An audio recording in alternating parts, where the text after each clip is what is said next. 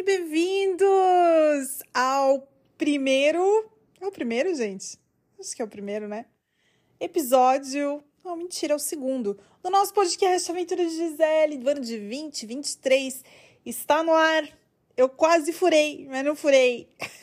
Demorei porque faltou inspiração. Aí eu tava aqui no meu tricô. Aliás, episódio anterior publicado, que eu falei sobre metas, que se você ainda não ouviu, vai ouvir, porque ficou muito legal. Que eu li mensagens de todo mundo que me acompanha e que mandou as metas pro ano e dei umas dicas, enfim, a gente conversou bastante lá. E eu falei o episódio todo que eu tava fazendo, que eu tava aprendendo crochê, e não é crochê, gente, é tricô. É porque é uma palavra que eu não uso em português, então eu realmente confundi. E aí, tô aprendendo todas as técnicas de de tricô em inglês, porque quem tá me ensinando é minha sogra, que é americana, e nessa confusão toda de, de, de língua e isso e aquilo, eu acabei falando crochê, mas na realidade tricô. E um dos motivos por não querer ter. Eu, eu, olha, a preguiça veio do ato de produzir. Não sei se isso acontece com você, mas comigo acontece. Eu tô tão viciada em tri fazer tricô, eu tô trabalhando, eu tô fazendo um cachecol lindo postei uma foto lá no Twitter. E eu tô assim, tão obcecada querendo, querendo, sabe, que ele fique pronto, que ele fique lindo, que eu não quero fazer mais nada. Eu não quero sentar para fazer mais nada. Então, assim, ligo a televisão, tô bem senhora com o meu par de pantufas que eu ganhei de Natal. A gente ganhou um par de pantufa da Uggs do, do meu namorado. E ele é muito confortável, é com pelo de. Não é pele, tá? É pelo por dentro, é pelo de. Pelo de ovelha, se eu não me engano. É super quentinho, super confortável. Então eu aqui, de pantufa, sentadinha de perna cruzada, fazendo meu tricô, assistindo vídeos no YouTube. E eu tava, agora há pouco, aí foi, foi aí que bateu a minha inspiração. Porque eu tava agora há pouco assistindo o episódio final de Corrida das Blogueiras. Eu adoro essa turma, né? Adoro, inclusive acompanhei tudo. Eu acompanho desde a da temporada passada. E eu gosto muito, muito, muito. Eu gosto muito dos meninos do Diva Depressão, de todo mundo que participa ali do reality. Eu gosto bastante, acompanho todo mundo. É, inclusive, esse ano deu todo aquele bafafá com a Karen. E eu conheço a Karen há muitos anos, porque eu sou blogueira raiz, né? Eu era do. Eu, na verdade, eu era guru de maquiagem no YouTube em 2009, junto com a Karen, com a Pripoca, com a Mila Makeup, com a Dani Corpse. A gente tinha todo um grupinho ali com muita gente que começou com a Vixen, a Mari. Era uma turminha bem legal. Fiquei triste com todos esses babados que aconteceram com a Karen. É... Enfim, a gente sabe que ser humano, todo mundo erra, a gente tem que aprender com nossos erros. E eu acompanho essa galera toda, é, esse pessoal do Diva Depressão, Lorelai, Lorelai Fox, tal, veio mais tarde, né? E eu também me desliguei muito dessa internet, dessa, desse mundo de blogueiragem, mas eu gosto de acompanhar. Eu acho Corrida um, um programa que, que serve muito, assim, e a gente acaba, por exemplo, eu que sou titia, mais velhinha, eu acabo me, sei lá, atualizando muito das coisas, das trends, do que tá acontecendo, por causa dessa turma, né? E aí foi o que bateu a inspiração. Falei, ah, eu vou gravar, vou conversar com o pessoal sobre, sobre isso. É, eu fiquei bem impressionada. Eu tava torcendo pra Eli ganhar esse corrida. Eu tava torcendo, eu torci muito e eu fiquei muito feliz porque realmente foi uma coisa inédita em vários sentidos. Enfim, quem acompanha o, o pessoal do Diva Depressão e quem acompanha o Corrida das Blogueiras sabe, né, que é a primeira vez que um, que um garoto, e no caso da Eli, né, que é um, um garoto drag, é, LGBT, e, e preto. Então tem toda uma coisa por trás disso que eu acho muito legal, né? São espaços que precisam mesmo ser preenchidos e conquistados. Não conquistados, eu acho essa palavra não é uma palavra certa. Vou até retirar isso um, espaços que precisam ser é, preenchidos por pessoas de todos os de todos os tipos, de todos os gêneros, de todas as cores e tal. Então eu fico bem contente. Acho que eu percebo muito no percebi muito assim no, no na pessoa dele, assim, no, do, do, do menino que ganhou a competição, é uma, uma natureza muito brasileira. E é muito engraçado, porque são coisas que a gente não. Quando a gente tá vivendo ali, para quem não, não teve a experiência de morar fora, tudo tem, é uma coisa meio difícil até de explicar, porque a gente não percebe. Assim como. Mas é uma sensação meio parecida, assim, tipo, quando você vai visitar outro país, se você for, sei lá, para Argentina, se você for para Canadá, para os Estados Unidos, vai ter uma percepção, assim, meio que. Quando, quando você dá de cara no lugar, que as coisas têm uma cara, tem um, um jeito, tem um. E, e, não é um padrão, porque é todo mundo diferente, né? As pessoas são diferentes. Mas tem ali como se fosse uma essência. Acho que essa é a melhor palavra para descrever. E, e a gente, quando a gente é do lugar, a gente não percebe essa essência, porque a gente faz parte dela, né? E aí é muito difícil, é muito, muito, muito difícil para um povo como o brasileiro, que é tão, tão, tão diverso, Brasil, né, de norte a sul, tudo muito diferente, você pegar e, e conseguir resumir, sabe? É, mas eu vejo nele, assim, no, na Eli, um, uma essência muito forte, assim, do brasileiro. E eu acho que foi por isso que as pessoas gostaram muito. Ele é super carismático, um cara super inteligente, assim. Eu achei muito engraçado que em vários momentos ele se fez de tonto, quando na realidade ele sabia muito bem o que estava acontecendo. Então, assim, é, essa é uma malandragem, mas com boas intenções, né? Então, eu curti, eu achei muito legal, achei muito eu tava torcendo muito por ele, achei muito bom que ele ganhou. Desejo toda sorte para ele, para todo mundo que participou, né? E, enfim, acho um programa super legal. Espero que venham muitas outras edições pela frente. E eu fiquei pensando nessa coisa da evolução da, da blogueiragem da internet. Eu já falei disso em outros episódios. E assim, cara, é, é muito doido ver isso, assim, né? Como o termo blogueira mudou e vai mudando de tempos em tempos, assim, eu lembro quando eu, enfim, é que como eu fui uma das primeiras pessoas que, que apareceu com isso, é meu primeiro blog, eu ainda estava na, na escola e eu estava no, no ensino médio.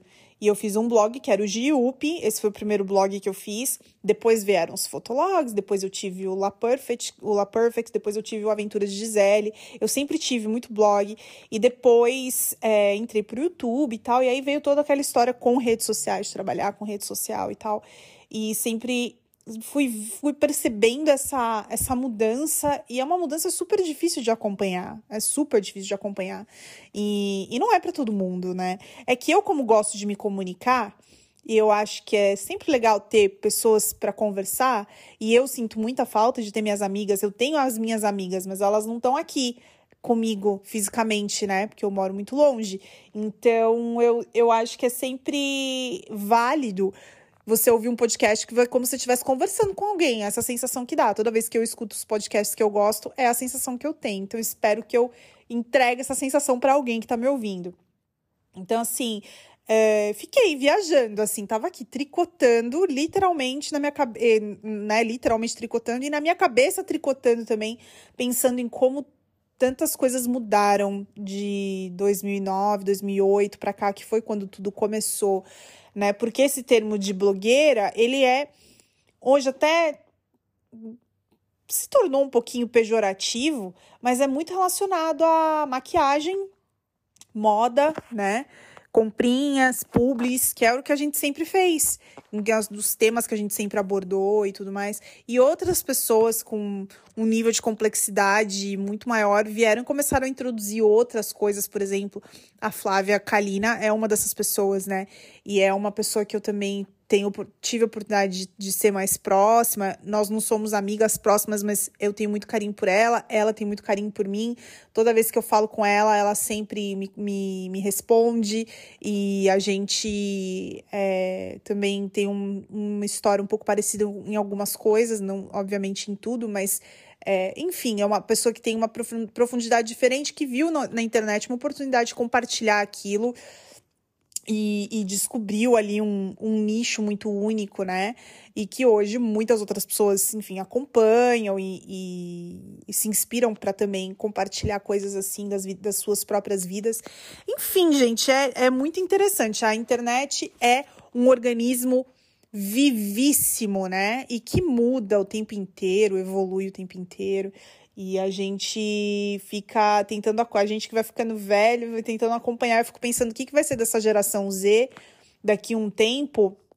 Porque eles são, tipo, super, sabe, tech savvy, assim, tipo, são super descolados com tecnologia e de, entendem tudo. E só que a coisa não para. E as próximas gerações, assim, minhas sobrinhas vão. vão o que, que será que elas vão ser capazes? capazes de fazer, de produzir com a internet ou de aprender com a internet. Assim, é muito doido, né? Pensar nessas coisas, mas é muito legal também. E no oposto da evolução, agora eu vou chutar o balde total. Vai começar o Big Brother, né? E eu tô num impasse. Eu tô num impasse, porque eu não tenho o canal da Globo, eu não tenho Globoplay, é, é um canal que aqui a gente consegue pagar, bom, há muitos anos, né? E por muitos anos a gente teve, inclusive, antes, de eu, enquanto eu morei na casa dos meus pais, até eu morar, até pouco, acho que até um pouco depois de eu ter mudado, das, saído da casa dos meus pais, eles ainda tinham Globo, tiveram por um tempo, depois desencanaram, eu também teve um tempo que tive, depois também desencanei e nunca mais tive, e aí as últimas duas edições do Big Brother eu acompanhei pelos canais de fofoca do YouTube, que assim, é uma coisa viciante. É uma coisa viciante, não tem como falar que não é, porque é. E só que aí, eu, como sou uma pessoa assim, eu quero muito, sabe, ter minhas próprias opiniões sobre as coisas. Eu sempre fico aquela, ai, eu devia assinar, porque eu queria ver, porque eu queria ver. Mas e o medo, gente, de gastar dinheiro, gastar tempo com o negócio e o negócio ser, tipo, uma bosta. Porque tem grandes chances, né? As coisas. Eu fico pensando desse, dessas últimas edições, depois do 20, que o 20 foi o melhor até agora, né? Desses mais recentes, assim. O 21 foi aquela maluquice e o 22 foi um lixo total. Então eu fico pensando, cara, o que, que eles vão ter que mexer, o que, que eles vão ter que fazer pra rolar uma mudança real no programa para melhorar e que as pessoas gostem. Porque o, o que eu acho que o problema do público do Big Brother é, é, é uma opinião também talvez seja um pouco assim polêmica, talvez as pessoas não gostem muito de ouvir, mas gente, já falei, sou titia, tô aqui com as minhas agulhas de tricô, tô segurando minhas agulhas de tricô enquanto enquanto gravo esse podcast, tá? E é o seguinte, o público do Big Brother está envelhecendo e ficando nostálgico. E o que as pessoas, assim, da nossa idade, os 30 e poucos, 40 e poucos, 50 e poucos anos, o que a gente gosta é de ficar. A gente gosta de se acomodar da nossa bolha, de como as coisas eram. Por isso que a gente não consegue parar de, de comparar com como as coisas eram antes, porque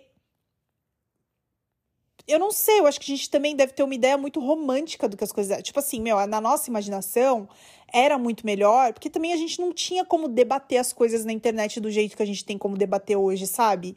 Tipo, não era uma coisa aberta que você assistia na televisão e comentava em tempo real.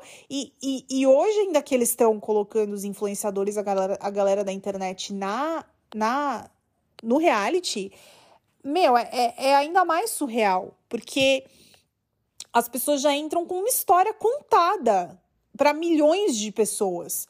Não é o público do sofá, né? Que é o que o pessoal fala, assim, não é o público que tá ali, que tá dependendo da edição, né? Que é o público bem mais velho, aí já bem, bem mais velho.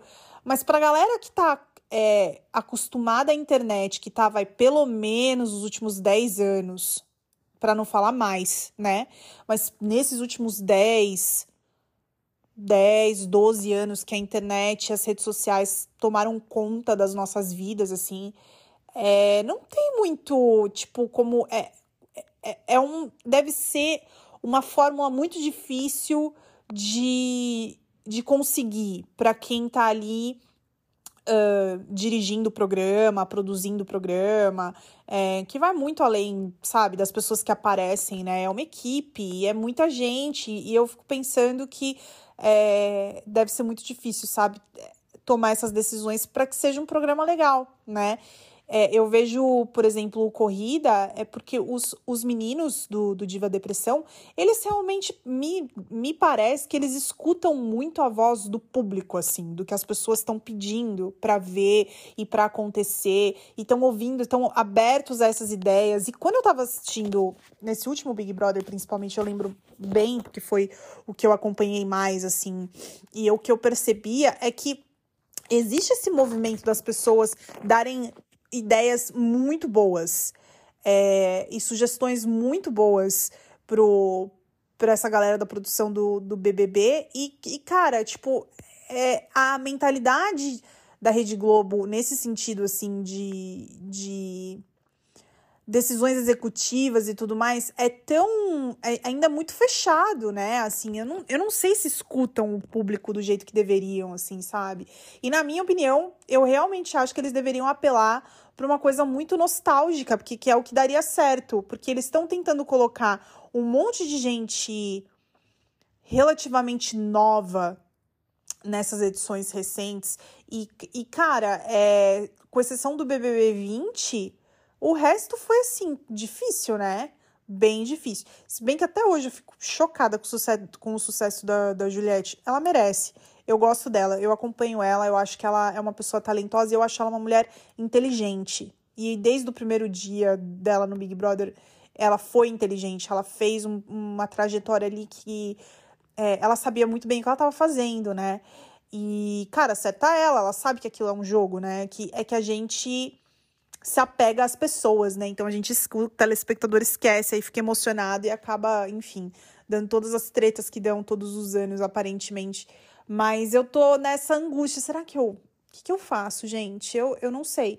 Eu, eu baixo o aplicativo, pago para assistir. Também nem sei se aqui nos Estados Unidos dá para dá ter acesso a pay-per-view. Nunca, nunca nem passou pela minha cabeça isso antes. Comecei a pensar nisso ano passado e também não, até agora não descobri. No final das contas, vou acabar assistindo pelos, pelos sites de fofoca mesmo e, enfim, vamos ver o que, que dá. Se começar a ficar, se passar umas três semanas, assim, começar a ficar muito bom, daí eu, eu baixo o aplicativo. Vamos ver, não sei. Mas tô curiosa para saber o que, que vai ser. Não, não sei. É bom ir com baixas, com expectativas baixíssimas, né? Que é melhor desse jeito.